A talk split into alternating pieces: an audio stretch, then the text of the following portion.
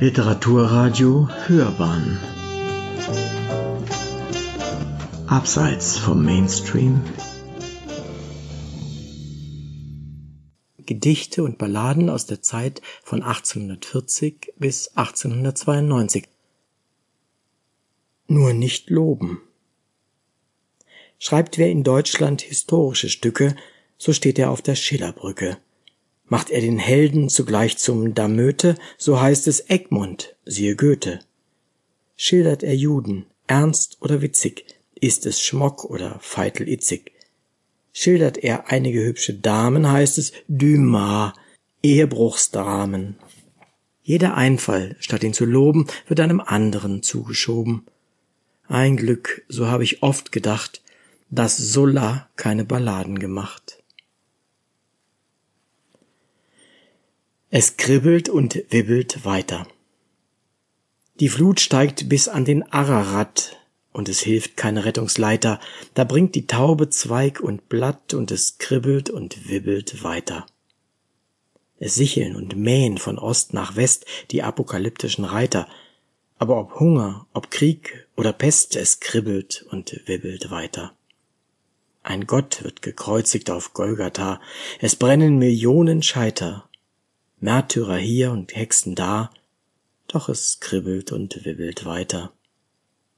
So bande dein Ich in dich zurück und ergib dich und sei heiter. Was liegt an dir und an deinem Glück? Es kribbelt und wibbelt doch weiter. Es soll der Dichter mit dem König gehen. Ein Dichter will ich werden, nur das Hohe, sei Gegenstand für jene Heilgelohe, die mich durchglüht, so war des Jünglings Flehn. Ich will nicht Staub von Akten und Pandekten, ich will nicht Streit von Kirchen, Rassen, Sekten, es soll der Dichter mit dem König gehen.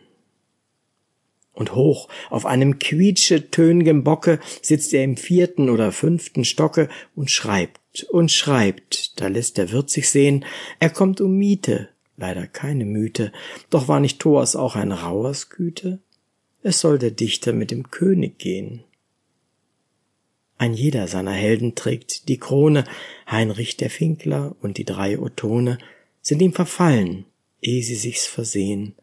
Und nun Mathilde, Heinrich und Canossa, und nun der ew'ge alte Barbarossa, es muss der Dichter mit dem König gehen.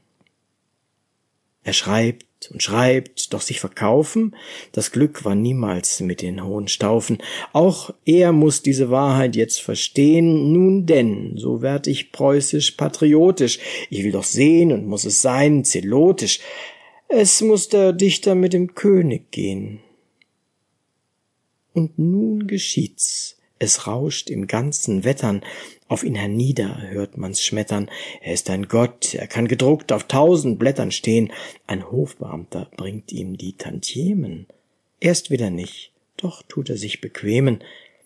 Es soll der Dichter mit dem König gehen. Und endlich kommt der größte aller Tage. Bei zwei Behörden schwankt die stille Waage, ob Titel oder Orden soll geschehen. Hofrat ist schon zu viel für solche Masse, gebt ihm den Kronenorden vierter Klasse. Es soll der Dichter mit dem König gehen.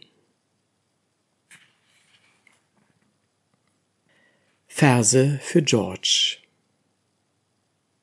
Zu Compton Street im ersten Flur sitzt von der Spree ein Krokodil von äußerst friedlicher Natur und kaut an einem Federstiel. Wenn Hammel und gebratenes Rind es endlos gibt, so Tag wie nachts, da weint es wie ein kleines Kind, doch wenn es Pudding gibt, da lacht's. An Theodor Storm O heiligen Stadt, du heilge Stadt, die Dichter in den Mauern hat, nicht bändereich und nicht enorme, doch Sturm und seine kleinen Storme, die, wenn sie naht die Weihnachtszeit, gelesen werden, weit und breit. Am Ofen und am Flackerfeuer, die Immensee, die Hinselmeier, o Heiligenstadt, beschützt den Mann, dass er noch vieles dichten kann. will dir unter den Puppen allen. Will dir unter den Puppen allen grad Stine nicht recht gefallen, wisse, ich find sie selbst nur so so, aber die Witwe Pittelkow, Graf, Baron und andere Gäste, Nebenfiguren sind immer das Beste. Kartoffelkomödie, Puppenspiel und der Seiten nicht allzu viel. In einem Widmungsexemplar von Stine schrieb er Was auch deine Fehler sind, finde Nachsicht, armes Kind. Contenti est tote. Tieg, jung noch, kam zum alten Reil. Herr Geheimrat, ich leide schon eine Weil. Eigentlich habe ich immer gelitten, ich möchte mir Ihren Rat erbitten. Nun lassen Sie hören, lieber Tieg, vielleicht Migräne, vielleicht Kolik. Sie schütteln den Kopf, vielleicht was am Herzen oder an der Leber. Haben Sie Schmerzen? Nicht eigentlich das. Wohl mal, dass es sticht, aber wirkliche Schmerzen habe ich nicht. Sehr erfreulich. Und wenn ich's damit nicht traf, wie steht's mit der Hauptsach? Wie steht's mit dem Schlaf? In dem Punkt zähle ich mich zu den Gesunden. Ich schlaf doch mindestens meine neun Stunden. Vortrefflich, so bleibt uns das letzte Gebiet, nur noch die Verdauung. Wie ist der Appetit? Auch damit geht es, ich kann nicht klagen, ja ich glaube, mein Bestes ist der Magen. Oft, wenn ich erschöpft bin, mit Freunden bei Tische, gleich habe ich wieder die volle Frische. Da lachte boshaft der alte Reil, lieber Tieg, mit Ihnen hat es nicht Eil, Appetit und Schlaf und keine Schmerzen, da danken andere Gott von Herzen. Ihre Krankheit ist nichts als ein krankhaft Verlangen, es ist ihnen immer zu gut gegangen. Ein bisschen mehr Sorge bei schmalerem Brote, das fehlt ihnen, Freund. Contenti est tote. Das möchte ich noch erleben. Eigentlich ist mir alles gleich. Der eine wird arm, der andere wird reich, aber mit Bismarck. Was wird das noch geben? Das mit Bismarck, das möchte ich noch erleben. Eigentlich ist alles so so. Heute traurig, morgen froh, Frühling, Sommer, Herbst und Winter, ach, es ist nicht viel dahinter. Aber mein Enkel, so vieles richtig, wird mit nächstem vorschulpflichtig. Und in etwa vierzehn Tagen wird er eine Mappe tragen, Löschblätter will ich ins Heft ihm kleben. Ja, das möchte ich noch erleben. Eigentlich ist alles nichts.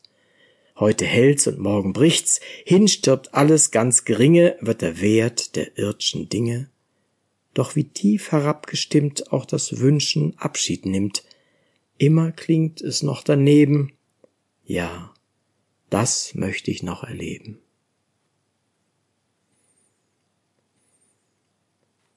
Publikum.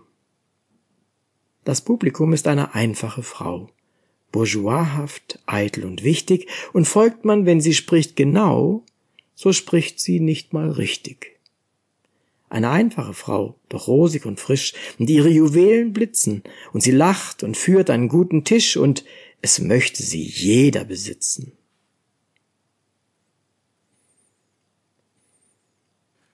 Arm oder reich. Sagen Sie, sind Sie dem lieben Gold in der Tat so wenig hold? Blicken Sie wirklich fast stolz auf die Hüter aller möglichen irdischen Güter? Ist der Kohinor, dieser Berg des Lichts, Ihnen allen Ernstes nichts?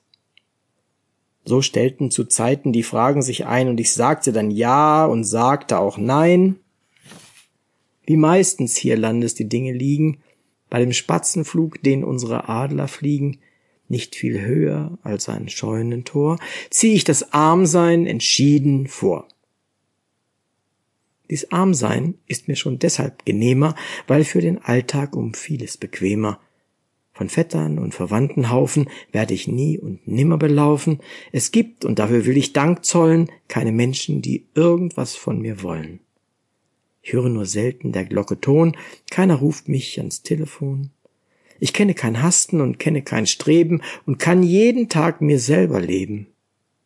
Und doch, wenn ich irgendwas geschrieben, das, weil niemand es will, mir liegen geblieben, oder wenn ich Druckfehler ausgereutet, da weiß ich recht wohl, was Geld bedeutet. Und wenn man trotzdem zu dieser Frist den Respekt vor dem Gelde bei mir vermisst, so liegt das daran ganz allein, ich finde die Summen hier immer zu klein. Was um mich herum hier mit Gold sich ziert, ist meistens derartig, dass mich geniert der Grünkramhändler, der Weißbierbudiker, der Tantenbekurer, der Erbschaftsschlieker, der Züchter von Southdown Hammelherden, Hoppegartenbarone mit Rennstallpferden, Wucherer, hochfahrend und untertänig, sie haben mir alle viel, viel zu wenig.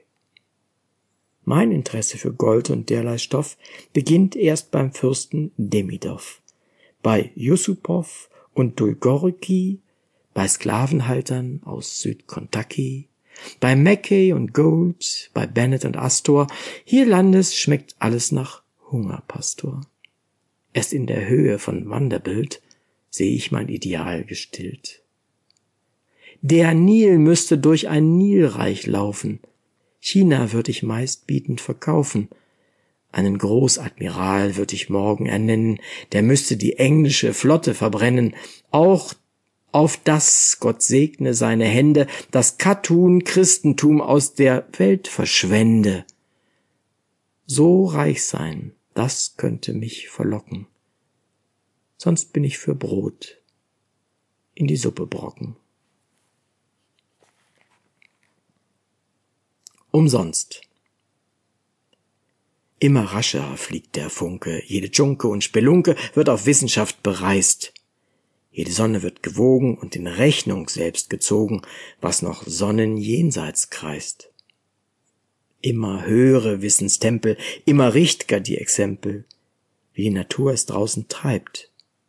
Immer klüger und gescheiter und wir kommen doch nicht weiter, und das Lebensrätsel bleibt. Leben wohl dem, dem es spendet, Freude, Kinder, täglich Brot. Doch das Beste, was es sendet, ist das Wissen, dass es endet, ist der Ausgang, ist der Tod.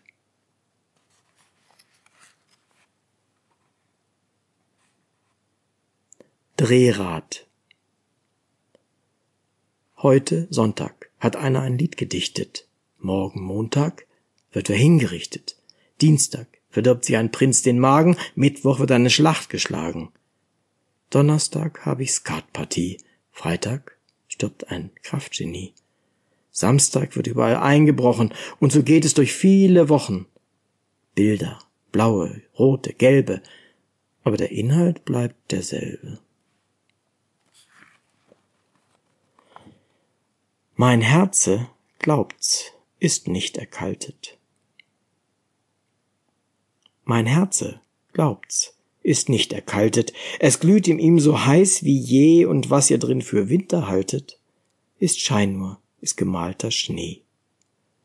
Doch was in alter Lieb ich fühle, verschließt sich jetzt in tiefstem Sinn und trag's nicht fürder ins Gewühle der ewig kalten Menschen hin. Ich bin wie Wein, der ausgegoren, er schäumt nicht länger hin und her, doch was nach außen er verloren, hat er in innerem Feuer mehr. Archibald Douglas Ich habe es getragen, sieben Jahr, und ich kann es nicht tragen mehr. Wo immer die Welt am schönsten war, da war sie öd und leer. Ich will hintreten vor sein Gesicht in dieser Knechtsgestalt. Er kann meine Bitten versagen nicht, ich bin ja geworden alt und trüg er noch den alten Groll, frisch wie am ersten Tag, so komme, was da kommen soll, und komme, was da mag. Graf Douglas spricht's, am Weg ein Stein lud ihn zu harter Ruh. Er sah in Wald und Feld hinein, die Augen fielen ihm zu. Er trug einen Harnisch, rostig und schwer, darüber ein Pilgerkleid. Da horch, vom Waldrand scholl es her, wie von Hörnern und Jagdgeleit. und Kies und Staub aufwirbelte dicht, herjagte Meut und Mann, und ehe der Graf sich aufgericht, waren Ross und Reiter heran. König Jakob saß auf hohem Ross, Graf Douglas grüßte tief, dem König das Blut in die Wange schoss, der Douglas aber rief, König Jakob, schau mich gnädig an und höre mich in Geduld. Was meine Brüder dir angetan, es war doch nicht meine Schuld. Denk nicht an den alten Douglas Knight, der trotzig dich bekriegt, denk lieber an deine Kinderzeit, wo ich dich auf den Knien gewiegt. Denk lieber zurück an Stierlings Schloss, wo ich Spielzeug dir geschnitzt, dich gehoben auf deines Vaters Ross und Pfeile dir zugespitzt. Denk lieber zurück an Lindiscoe, an den See und den Vogelherd, wo ich dich fischen und jagen froh und schwimmen und springen gelehrt. O denk doch an alles, was einsten war, und sänftige deinen Sinn. Ich hab es gebüßet, sieben Jahr, dass ich ein Douglas bin. Ich seh dich nicht, Graf Archibald, ich höre deine Stimme nicht. Mir ist, als ob ein Rauschen im Wald von alten Zeiten spricht. Mir klingt das Rauschen süß und traut, ich lausche ihm immer noch, dazwischen aber klingt es laut. Er ist ein Douglas doch. Ich seh dich nicht, ich höre dich nicht, das ist alles, was ich kann. Ein Douglas vor meinem Angesicht wäre ein verlorener Mann. König Jakob gab seinem Ross den Sporn, bergan ging jetzt sein Ritt, Graf Douglas fasste den Zügel vorn und hielt mit dem König Schritt. Der Weg war steil und die Sonne stach und sein Panzerhemd war schwer, doch ob er schier zusammenbrach, er lief doch nebenher. König Jakob, ich war dein Seneschall, ich will es nicht fürder sein, ich will nur warten, dein Ross im Stall und ihm schütten die Körner ein. Ich will ihm selber machen die Streu und es tränken mit eigener Hand, nur lass mich atmen wieder aus neu die Luft im Vaterland. Und willst du nicht, so hab einen Mut und ich will es danken dir und zieh dein Schwert und triff mich gut und lass mich sterben hier. König Jakob sprang herab vom Pferd, hell leuchtete sein Gesicht. Aus der Scheide zog er sein breites Schwert, aber fallen ließ er es nicht. Nimm's hin, nimm's hin und trag es neu und bewache mir meine Ruh. Der in tiefster Seele treu, wer die Heimat liebt wie du, zu Ross, wir reiten nach Lindiscoe, und du reitest in meiner Seit, da wollen wir fischen und jagen froh, als wie in alter Zeit.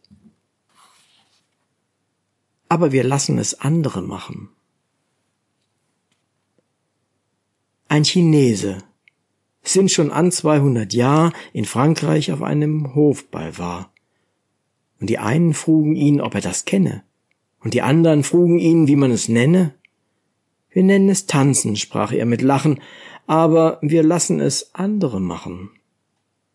Und dieses Wort seit langer Frist mir immer in Erinnerung ist. Ich sehe das Rennen, ich sehe das Jagen, und wenn mich die Menschen umdrängen und fragen, was tust du nicht mit, warum stehst du beiseit? So sage ich, alles hat seine Zeit. Auch die Jagd nach dem Glück, all derlei Sachen, ich lasse sie längst durch andere machen. Summa summarum. Eine kleine Stellung, ein kleiner Orden. Fast wäre ich auch mal Hofrat geworden. Ein bisschen Namen, ein bisschen Ehre, eine Tochter, geprüft, ein Sohn im Heere, mit siebzig ne Jubiläumsfeier, Artikel im Brockhaus und im Meier, altpreußischer Durchschnitt, summa summarum. Es dreht sich immer um Lirum Larum, um Lirum Larum Löffelstiel. Alles in allem, es war nicht viel. Die Alten und die Jungen.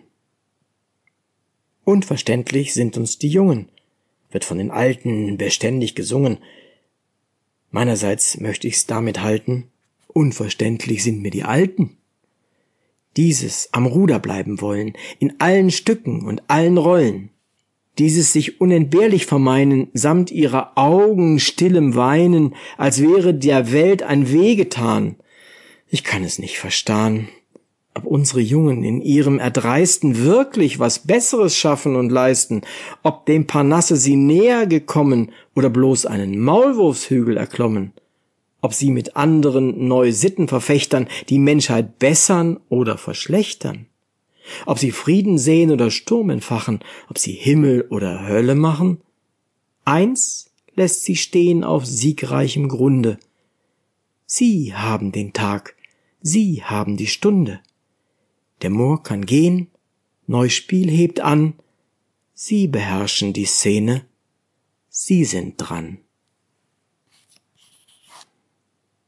John Gilpin John Gilpin hat ein Tuchgeschäft nicht weit von Leicester Square, auch war er Hauptmann der Miliz in Londons Bürgerwehr. Und Gilpin hat ein edles Weib, sie sprach, mein teurer John, wir sahen keinen Feiertag seit zwanzig Jahren schon. Drum, heut, an unserem Hochzeitstag, dächte ich, Mann meiner Wahl, kutschieren wir nach Islington ins frische Grün einmal. Fünf unserer Kleinen nehmen mich mit, sie wiegen ja nicht schwer und haben Platz, du steigst zu Ross und reitest hinterher. John Gilpin sprach, ich ehrte stets das weibliche Geschlecht, doch dreimal ehr ich dich, o Weib, drum ist mir alles recht.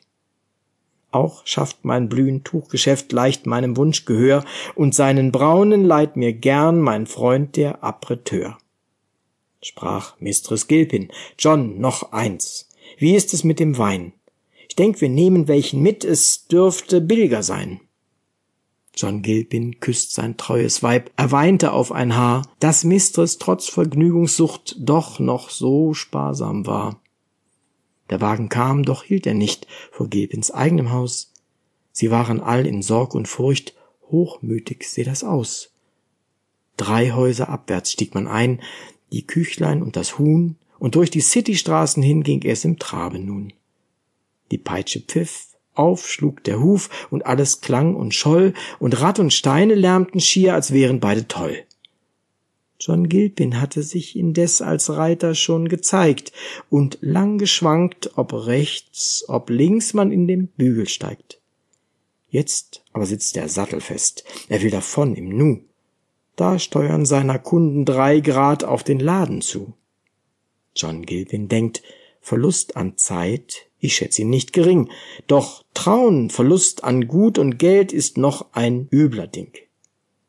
Schnell springt er ab, noch steht und schwankt der Handel mit den Dreien, da stürzt ihm Betty in den Weg. Hier, Herr, ist noch der Wein. Gut, spricht der, doch nun bring mir auch das Lederfutteral, darinnen bei Paraden steckt mein fleckenloser Stahl. John Gilpin nahm die Flaschen beid, sie waren voll Likör, und hatten oben auf dem Hals ein weites Henkelöhr. Durch beide zog er jetzt hindurch die Scheide seines Schwerts, sie hingen wie Pistolen schier am Sattel seines Pferds. Dann schlug er um die Schultern sich den Mantel schwarz und rot, als zög er in die Ritterschlacht zum Siege oder Tod. Die Stadt hindurch auf hartem Stein, da schien der Renner faul. John Gilping sprach, O schäme dich, bist du ein Ackergaul? Doch plötzlich draußen vor dem Tor verging ihm aller Spott.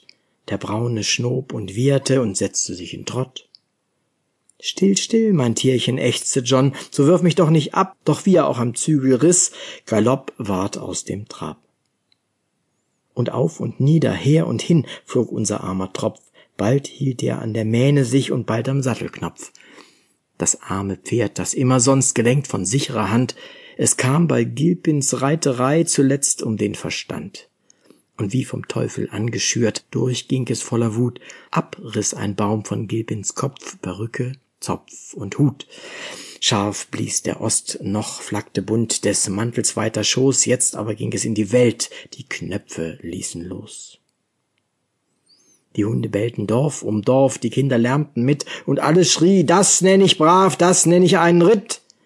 Die Nachbarweiber klatschten sich bereits die Mäuler wund, die eine wusste es ganz genau, es geht um tausend Pfund. Die Zolleinnehmer hielten's auch für Wetteritt und Lauf und rissen mit geschäft'ger Hand die Gittertüre auf. John Gilpin schlüpfte heil hindurch, nicht so das Flaschenpaar. Die eine ließ den Kork zurück, den Hals die andere gar. Hin troff der rötliche Likör, man dacht, es wäre Blut, und murrend klang es hie und da, der spornt auch allzu gut. Jetzt aber in Klein Islington hineinspringt unser John, es harrt schon mit Gruß und Kuss die Gattin am Balkon. Sie ruft ihm zu, Halt, Gilpin, halt! Wo willst du hin, so sprich? Die Kinder haben Hunger schon und weinen bitterlich. John Gilpin hört's, in tiefem Schmerz fleht er den Braunen an, Steh! Doch ach, der Braune hat kein Herz für eines Vaters weh. Zwei Meilen hinter Islington, da liegt ein zierlich Haus, John Gilpins Freund, der Apreteur, zog sommers da hinaus. Der Braune machte oft den Weg, und wiehernd jetzt am Zaun ruft er den Herrn, der aber will kaum seinen Augen trauen. Herr Gilpin, hey, was ist geschehen, was kommt ihr überhaupt? Und wenn ihr kommt, warum beschmutzt, barhäuptig und bestaubt? John Gilpin drauf, was ich hier soll, das frage dieses Tier. Wir ritten scharf, Perück und Hut sind darum noch nicht hier. Laut lachte da der alte Freund, es war ein lustig Blut, er nahm sich die Perück vom Kopf und sprach mit frohem Mut, Nimm hin, du starrst von Staub und Schmutz, drum scheint sie noch zu klein, doch wasch dir nur die Kruste ab, dann wird sie passend sein. John Gilpin nahm und dankte viel und sprach zum Pferde dann, Hey Freund, ich hab für dich getan, was man nur tun kann. Du wolltest her zu deinem Herrn, ich ehrte diesen Trieb, nun aber trage mich zurück zu meinem treuen Lieb. Er sprach es kaum, da kreischte laut ein Esel hinterm Heck, und Ross und Reiter zitterte, so packte sie der Schreck. Wie, wenn ein Löwe wo gebrüllt, so griff der Renner aus, auftauchte bald klein Islington samt seinem Kaffeehaus. Die Gattin harrte immer noch des Gatten am Balkon, jetzt sah sie ihn und wandte sich zum Schwager Postillon. Sieh, diese halbe Krone ist dein, mein wackerer Gesell, schaffst du mir meinen Ehemann lebendig hier zur Stell. Der Postillon, der war nicht faul, auszog er auf den Fang und hakte bald nach Mann und Ross mit Zügel und mit Strang. Dem Braunen aber deucht es schier, als wär's ein Peitschenhieb. Er lief, dass selbst der Postillon im Hintertreffen blieb. Sechs Reiter kamen just des Wegs, sie sahen Gilpins Flucht, und wie der Postillon umsonst ihn einzuholen sucht. Sie jagten mit und schrien laut, Halt ihn! Ein Dieb! Ein Dieb! John Gilpin aber unverkürzt des Tages Sieger blieb. Und wie ein Jockey bester Art, mit Weste, Stulp und Kapp, erst wo er aufgestiegen ward, da stieg er wieder ab. Und nun zum Schluss dem König heil und heil John Gilpin dir und setzt du wieder dich aufs Ross, so bitt ich, sag es mir.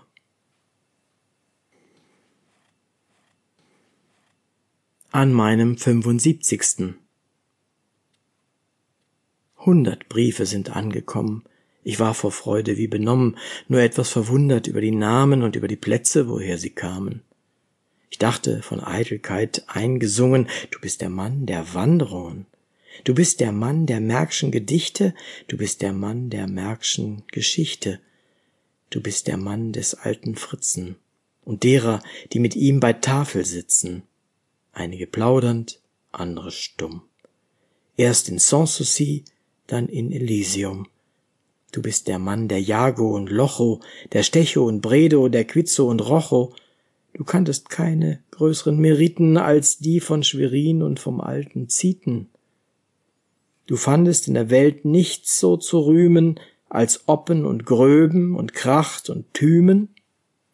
An der Schlachten und meiner Begeisterung Spitze marschierten die Pfuhls und die Itzenblitze, marschierten aus Uckermark, Havelland, Barnim, die Ribecks und Kattes, die Bülow und Arnim, marschierten die Treskos und Schliefen und Schlieben, und über alle hab ich geschrieben. Aber zum Jubeltag da kamen, das war doch sehr, sehr andere Namen.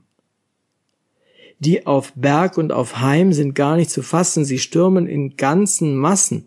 Meyers kommen in Bataillonen, auch Pollacks und die noch östlicher wohnen, Abraham, Isaac, Israel, alle Patriarchen sind zur Stell, stellen mich freundlich an ihre Spitze. Was sollen mir da noch die Itzenblitze? Jedem bin ich was gewesen.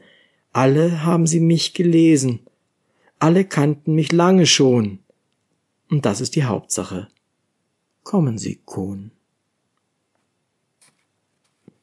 Ausgang. Immer enger, leise, leise, ziehen sich die Lebenskreise, schwindet hin, was prahlt und prunkt, schwindet hoffen, hassen, lieben, und ist nichts in Sicht geblieben als der letzte dunkle Punkt.